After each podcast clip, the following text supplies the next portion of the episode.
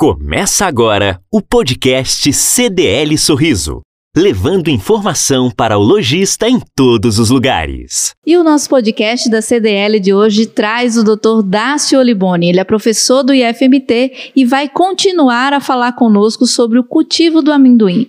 Professor, seja muito bem-vindo novamente aos estúdios da CDL de Sorriso e vamos falar agora sobre a produção aqui na nossa região, né? Quantos produtores cadastrados nós temos? Quem são os consumidores? Bom, Deise, na verdade, é, hoje são poucos produtores, né? Na região de Sorriso, hoje dá para se dizer que o IFMT é o único produtor de amendoim comercial.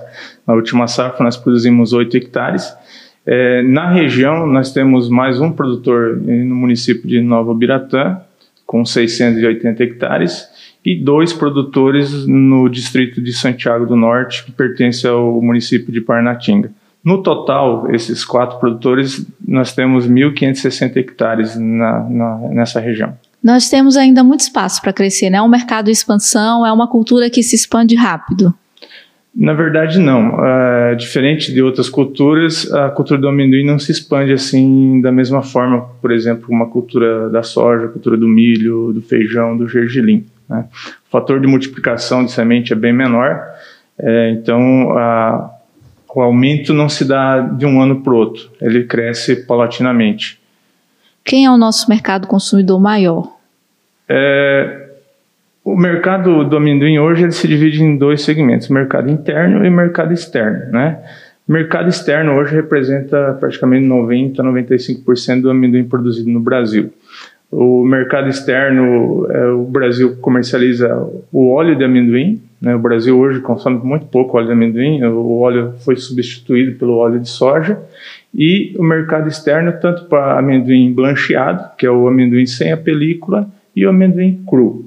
Os nossos principais compradores de amendoim hoje é, são a Rússia, a China, a Argélia, os Países Baixos e a Itália, né? tanto de é, amendoim processado como óleo e quanto amendoim cru. É, mas o mercado interno tem um potencial muito grande para crescimento.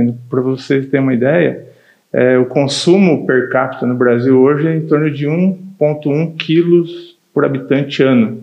Se a gente comparar outros países, como os Estados Unidos, é 6,7 quilos, né? Os americanos consomem muito amendoim, pasta de amendoim. Pasta, principalmente. Mas a China, que é o país mais populoso do mundo, o consumo médio deles é de 12,8 quilos de amendoim por habitante ano. Então, é um potencial muito grande para o Brasil atender esse mercado chinês que está em expansão. E é um alimento altamente nutritivo também, o amendoim, né, professor? Com certeza, ele é usado em vários preparos de de pratos e entra muito bem na dieta de todos.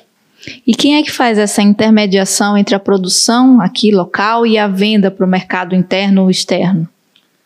Na verdade, aqui localmente a gente ainda não tem uma empresa que compra o amendoim produzido localmente. Como foi um projeto piloto que começou com esses parceiros que eu comentei no podcast anterior, é, essas empresas é, de São Paulo elas estão comprando diretamente dos produtores aqui de Mato Grosso. Né? Então, quando o produtor define que vai plantar amendoim, ele já com antecedência conversa com a empresa compradora que vai beneficiar esse amendoim e que vai pôr isso no mercado externo. Então, o produtor que está nos ouvindo, que tem interesse em entrar no mercado, ele pode procurar o IFMT para se informar, para pegar toda. Vocês fazem essa assessoria para eles?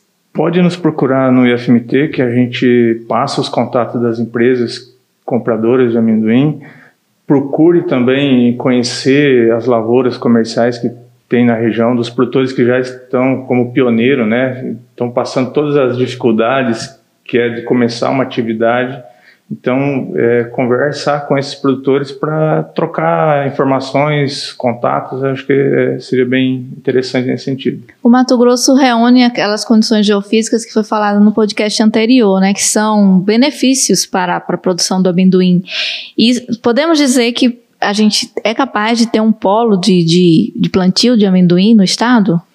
Eu acredito que sim. Para a gente ter uma ideia, conversando com esses poucos produtores que atualmente têm 1.560 hectares de cultivo, a perspectiva já para a próxima safra é atingir 4 é, mil hectares. Então, eu acredito que no futuro muito próximo, é, é, alguma empresa vai se instalar na região, principalmente porque a, a, gente acredita que no futuro a exportação vai ser pelo Arco Norte. Então, nós já tivemos visitas, inclusive, de duas empresas produtoras e exportadoras de amendoim da Argentina, que hoje é, é o segundo maior produtor e exportador de amendoim no mundo.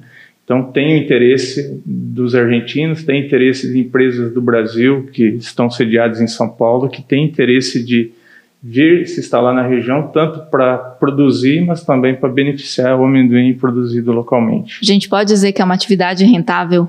Com certeza. Fazendo um comparativo com a soja, né? É, o amendoim é de duas a quatro vezes mais rentável que o cultivo da soja. E além disso, o cultivo do amendoim proporciona melhorias no solo, né?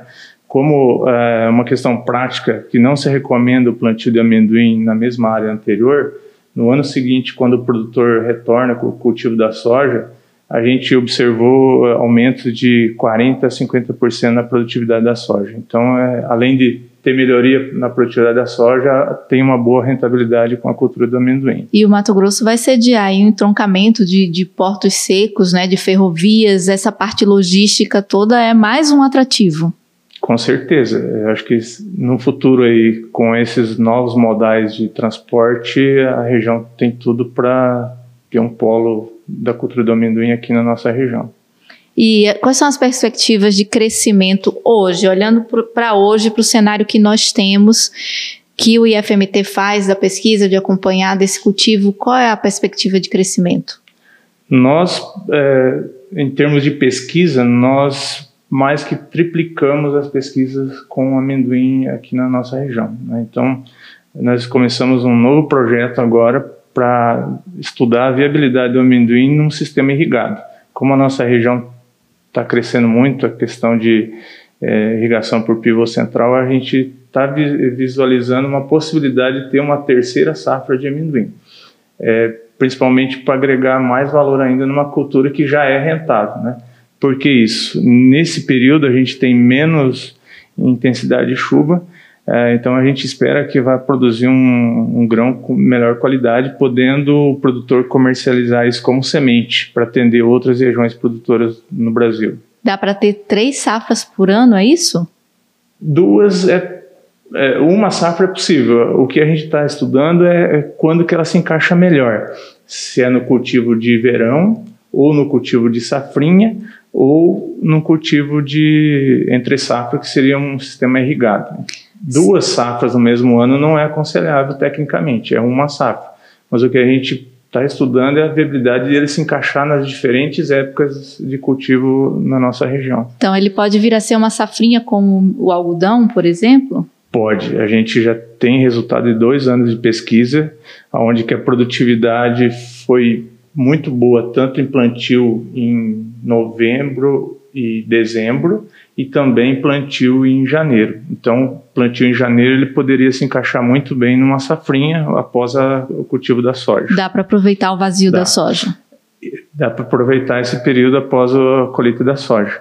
Porém, esse ano os resultados de pesquisa mostraram que o plantio de janeiro a produtividade não foi tão boa comparado ao ano passado, mas esse ano a gente teve as chuvas muito mais irregulares do que o ano anterior. Então a gente vai fazer mais um ano de, de testes para ver, bater o martelo para dizer qual que é o posicionamento do amendoim para nossa região. Ok, doutor Dácio, muito obrigada pela sua participação. Nós conversamos com o doutor Dácio Olibone, professor do IFMT, e falamos sobre o cultivo de amendoim aqui em Mato Grosso.